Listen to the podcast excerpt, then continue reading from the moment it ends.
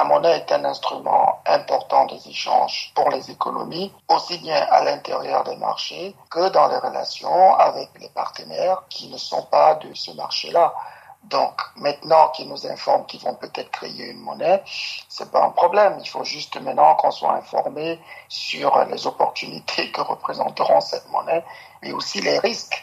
Parce qu'au final, il ne suffit pas de créer sa monnaie, il faut encore avoir la capacité d'imposer que cette monnaie soit acceptée par les acteurs économiques.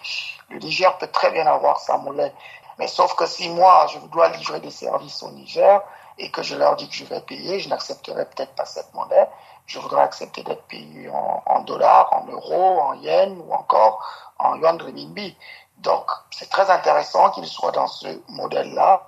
Maintenant, on attend de voir comment est-ce qu'ils vont encadrer cela au meilleur de leurs intérêts, de leur peuple, mais aussi de l'ensemble de la communauté des acteurs économiques qui naviguent autour d'eux. Certains pays africains ont leur propre monnaie, mais ces pays, euh, malgré leur souveraineté monétaire, ne sont pas forcément de grands modèles sur le plan économique. Qu'est-ce qui ferait, qu'est-ce qui fait la force d'une monnaie?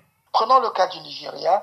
Le pays a beau être la première économie d'Afrique en termes de PIB, disons la deuxième, parce que l'Afrique du Sud l'a battu cette année, Aujourd'hui, quand vous allez au Nigeria avec 1000 francs CFA, on vous remet 2500 naira. Le naira a perdu tellement de pouvoir d'achat simplement parce que les politiques monétaires dans ce pays ne lui ont pas permis de garantir sa solidité. Maintenant, qu'est-ce qui garantit la, solidité d'une monnaie? La première chose, c'est la capacité de la monnaie à s'imposer sur le marché international.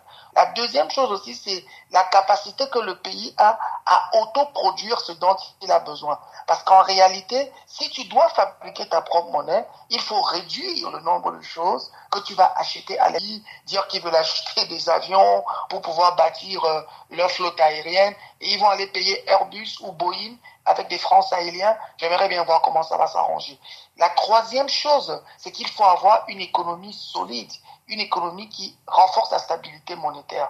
Le franc CFA est adossé à l'euro. Ces pays sahéliens pourraient, le moment venu, adosser leur monnaie à la monnaie russe pour des raisons géopolitiques. Quelles seraient les implications de ce choix? Dans une économie où 80% des transactions mondiales se font encore en dollars. Même les Russes, les Russes sont en train de voir quelles alternatives ils auront. C'est pour ça que la Russie se bat pour qu'on ait une monnaie des BRICS une monnaie qui sera soutenue par des pays comme la Chine, qui est la deuxième économie du monde, la première en termes de pouvoir d'achat, mais aussi l'Arabie saoudite, parce qu'on voudrait que les Saoudiens apportent la puissance de leur liquidité. Comme je dis toujours, il faut se rappeler qu'après, les échanges économiques se font avec des personnes qui acceptent les moyens de paiement. Si ça avance et que ça réussit pour ces pays, tant mieux. Mais si ça échoue, ce sont leurs peuples qui vont payer le prix fort. Et malheureusement, peut-être aussi la sous-région, parce que s'il y a des pauvres de l'autre côté, ces pauvres auront envie de venir là où il y a un peu de paradis et ça va créer des situations difficiles à gérer.